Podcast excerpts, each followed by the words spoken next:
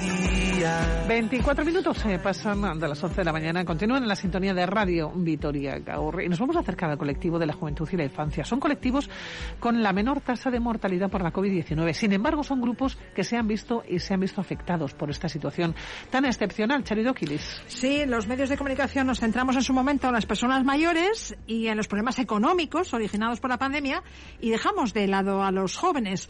Hablamos de ellos y del futuro que les espera con Irati Sayes, psicóloga del equipo de la Cooperativa de Salud Ediren. Hola eh, Irati, ¿cómo estás? Según buenos días.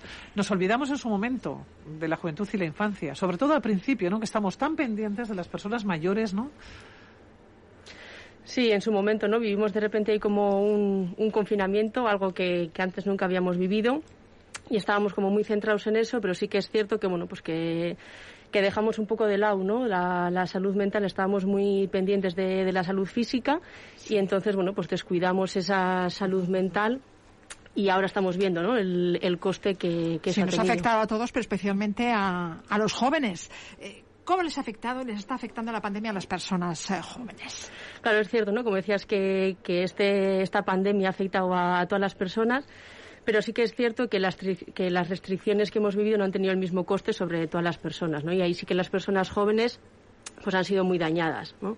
Eh, hablábamos un poco de bueno de que no nos hemos hecho cargo de, la salud mental y bueno no hemos tenido en cuenta tampoco las necesidades de, las personas jóvenes en cuanto a la socialización por ejemplo entonces sí que es cierto bueno pues que, que en estos últimos meses en este último año hemos visto como un aumento ¿no? Eh, considerable en cuanto a la petición de ayuda en cuanto a salud mental. Sí, sí, los, trastornos, de conducta alimentaria se han convertido en una clara pandemia colateral, siendo la más frecuente la anorexia nerviosa. Se ha incrementado también el número de adolescentes que han precisado atención psiquiátrica por conductas suicidas.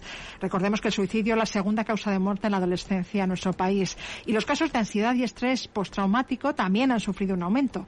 Y también ese malestar psicológico se ha manifestado con conductas violentas para sí y para los demás. Sí, es cierto que, estas demandas han sido, ya venían también de antes, pero es cierto que ha habido como un aumento considerable y, y un aumento, como, bueno, pues para prestarle atención en, estos últimos meses. Sí que es cierto que durante el confinamiento, bueno, pues ahí todos un poco como sobrellevábamos esa situación, pero sí que es cierto que en el momento de desescalada, cuando ya la cosa empezaba como otra vez a activarse, es ahí, ¿no? Cuando hemos visto un poco como el coste que esto ha tenido. Y vosotros habéis sido testigos en Ediren de ello. Sí, eso es. Hemos recibido como, bueno, pues nuevas solicitudes, mucha demanda y bueno, mucha demanda que igual anteriormente no no había ahí como una lista de, espera porque no podíamos como llegar a, abarcar no como a toda esa demanda que, había y en estos momentos pues eso está pasando. La proximidad social yo creo que es la tabla de salvación de los jóvenes. La interacción con otras personas y las relaciones son necesarias para todos pero especialmente para ellos, ¿no? Que están por construir. Adolescentes, precisamente viene de, bueno, de que adolecen de la fuerza psicológica suficiente para enfrentarse a la vida, ¿no? Eso sí, es un poco como los adolescentes están en esa transición, ¿no? En la transición de dejar de ser niños o niñas y empezar a ser como más adultos, ¿no? Están en esa transición y sí que es cierto que la socialización pues es una necesidad básica de, las personas jóvenes y de los adolescentes. Y entonces estas restricciones, bueno, pues eh, la restricción de, salud, de la socialización, pues bueno, no se les ha permitido, ¿no? Como desarrollar esa necesidad básica que, tenían. Entonces, bueno, le hemos restringido sin darles, ¿no? Como otras oportunidades o alternativas. Sí, la única alternativa que tenían era relacionarse virtualmente o, si no, clandestinamente, por lo que han sido criticados. Eso sí, han tenido que buscar, ¿no? Como otra, otra vía para poder eh, socializarse y bueno pues las redes sociales sí que es cierto que, nos han ayudado no solamente a las personas jóvenes sino que a los adultos también hemos utilizado esas redes sociales para bueno como una vía de, contacto. Y, bueno, pues los jóvenes también han tenido que, buscar un poco como estas otras vías. Eh, yo no sé cuáles son las necesidades de, los adolescentes, eh, porque hablábamos del el problema mm, que ha, bueno, sí, sí, el menoscabo en su salud eh, mental. ¿Por qué se ha producido y se está produciendo este dramático sufrimiento emocional entre ellos? ¿Cuáles son sus necesidades? Bueno, pues ahí, como decíamos, ¿no? están un poco como en esa etapa de transición. Vienen un poco de, bueno, de cuando son más chiquis, ¿no? Pues de estar en casa con Aita Ama o esas personas adultas de referencia, que son quienes les dan como toda esa seguridad, esa incondicionalidad. Y entonces, en el momento en el que van entrando en esa pubertad, adolescencia, bueno, pues van dando como esos saltos hacia la afuera, ¿no? Y entonces, bueno, pues se van haciendo frente a diferentes conflictos que en el adentro no han tenido que, hacerles frente y entonces, bueno, van ahí como dando esos saltos, ¿no? Teniendo que hacer frente como a esa condicionalidad, que les rechacen. Entonces, bueno, pues la socialización, una necesidad básica, eh, las relaciones interpersonales, el tener un lugar, ¿no? En el grupo de amigos o de amigas, eh, la pertenencia a grupo. Dentro del grupo, bueno, ojo, pues soy capaz de, de dar mi opinión o hago lo que el resto diga, cómo gestiono esa presión social. Y claro, estas necesidades y estas capacidades, ¿dónde se aprenden? ¿no? ¿Desde casa se pueden aprender o es algo que tiene que gestionar en, en esa fuera? Entonces.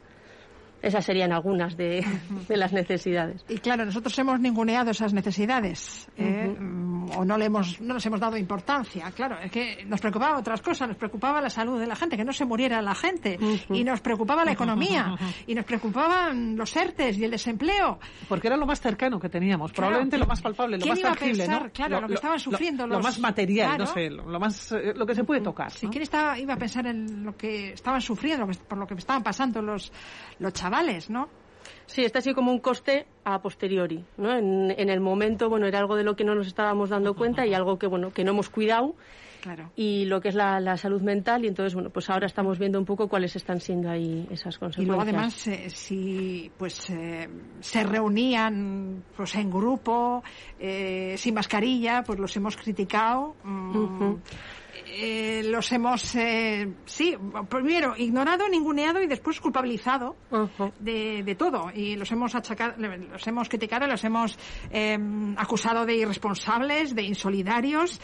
¿Vamos a seguir repitiendo esquemas o vamos a ofrecerles nuevas propuestas para su desarrollo? Esa es la pregunta que nos tenemos que hacer, ¿no? Sí, es cierto, ¿no? Que, que hay que, bueno, la visión que hay sobre los adolescentes y los jóvenes, ¿no? Los adultos pensamos que son unas personas ahí irresponsables, bueno, como decías, que solo quieren pasárselo bien y que en estos momentos, ¿no? Pues que han puesto en, riesgo la salud de, las personas mayores, pero claro, ¿quién se estaba haciendo cargo, ¿no? De, las necesidades de, estas personas.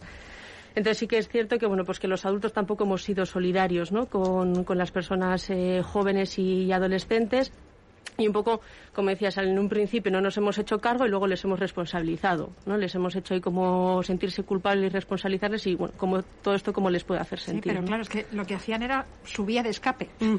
Tenían que hacerlo. Bueno, ¿y? ¿y qué? Alternativas. Claro. ¿Qué claro, ahí te ha preguntado eh, si vamos a darles alternativas. Y yo estaba, en este momento pensaba, pues es difícil, ¿eh?